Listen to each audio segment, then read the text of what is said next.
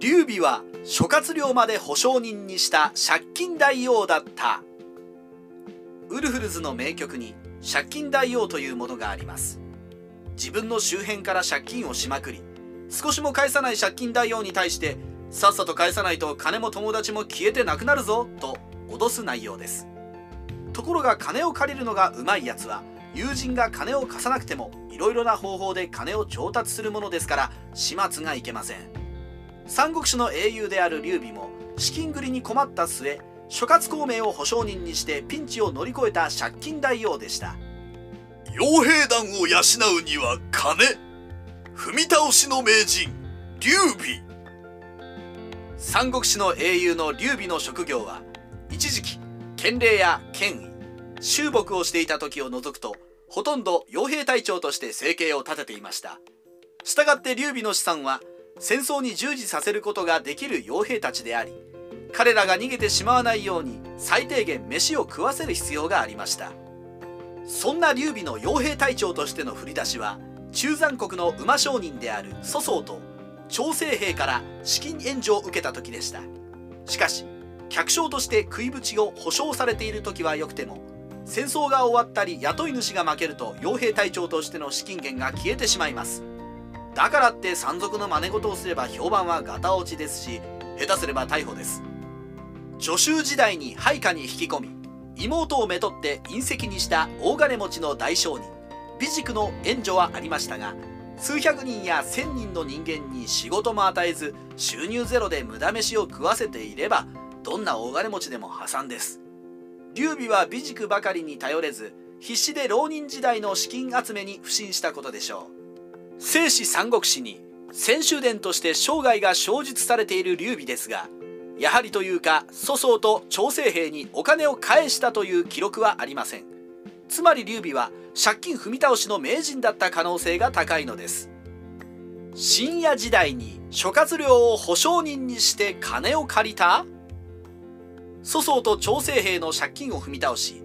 美塾からたびたび金を借りていた劉備ですが深夜に駐屯していた頃それでも足りずに自分がスカウトした諸葛亮に連帯保証人になってもらい南陽の名族長氏から大金を借りたという伝承が明の時代の諸葛中部書という資料に出てくるようです。諸葛中部書は三国志の時代から1000年以上も経過した資料なので同時代の記録よりも信憑性は落ちますが保証人というイデオロギーとは無関係な記述で嘘をつく必要がないのでこのような事例はあった可能性は高いでしょう。ちょっと情けないのは間もなく50に手が届かんとする劉備がスカウトした30前の無名の若者に対して「ごめん悪いけど俺の借金の保証人になっちくんない?」と頼むところです。しかし劉備は何度も借金を繰り返しただけあってちゃんと学習し金を借りることができる人間をしっかりと選んでいます。諸葛亮は本人は確かに無名ですが出身は助州牢屋軍の名族であり現在は諸葛亮の兄弟が慶州の名士である宝徳公の息子に嫁いでいます。このような慶州随一の刑罰に属している孔明なら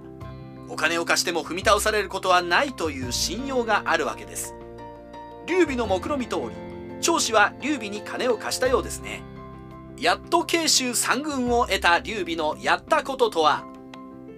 自分の部下に食わせてもらったり保証人を頼んだりと地獄のような資金繰りを繰り返していた劉備ですが曹操が石壁で大敗した隙に慶州三軍を守備よくゲットします。それでも劉備はいきなり俺がボスなんて意地汚いことはしません。高価大主である劉氷の忘れがたみの劉貴を慶州志士に上奏して自分はその配下のような顔をしました。しかし病弱な劉貴は間もなく亡くなりようやく劉備は進化に押される形で慶州牧に就任します。ああ私は本当は嫌なのだけれどこうまで期待されては無下にできません。古代中国で評価を得るにはこのような謙虚な振りが大事なのです。ではようやくそれなりの地位についた劉備が何をしたか。それは三軍の流民で戸籍から逃れている流民を登録して新しい財源を確保することでした。劉備はこうして得た税金をほとんど軍備の強化に使います。まだ一州を制覇したわけでもなく敵は健在ですから軍備を手放すようなことはしないということです。民衆の味方側をしても滅ぼされてしまえばおしまいですからね。借金をしながら大きくなった劉備。マキャベリの君主論には人間は親が死んだ悲しみはすぐに忘れるが財産を奪われた恨みは数代を経ても忘れないというのがあります。これは全く芯をついた言葉であって金の恨みは世代を超えます。劉備の借金は数百名を食わすレベルですから控えめに言っても人財産でしょう。それを何度か踏み倒していればどこかで刺されてもおかしくない。しかしながらそれでも劉備は借金踏み倒し男の悪名を被らなかったその理由はなぜでしょうか。カワウソが思うにその一番の理由は金は返さないにしてもお金を貸してくれた人には精一杯の敬意を払っていることでしょう。例えば劉備のキャッシュディスペンサーになってしまった美塾に対し益州を制圧した劉備は安漢将軍の地位を与えています。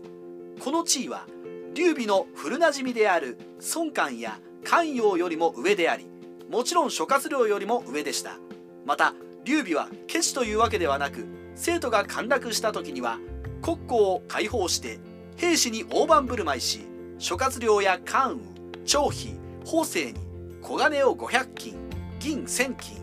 千5000万白1000匹を与えています。司書にはそれ以下には各々功績に見合ったプレゼントをしたとあるので美塾も金銭の恩恵には預かっているでしょう。ただ美塾が仮に諸葛亮並みの報奨を受けたとしてもそれまで美塾が劉備に使った金には到底及ばないと思いますけどね。三国志ライターカワウソの独り言。悪用はおすすめしませんが他人から金を借りるうまいやり方があります。これは例えば1万円を借りたらその半分の5000円は返すという方法です。1円も返さなければ誰だって腹は立ちますが半分返すことで相手には一応の誠意があると思わせてしまうのです。しかしこれだって最初から5000円は踏み倒すつもりだとすれば詐欺と同様ですが人間は一応半分のお金は戻ったという安心感で相手への不信が和らいでしまうんですね。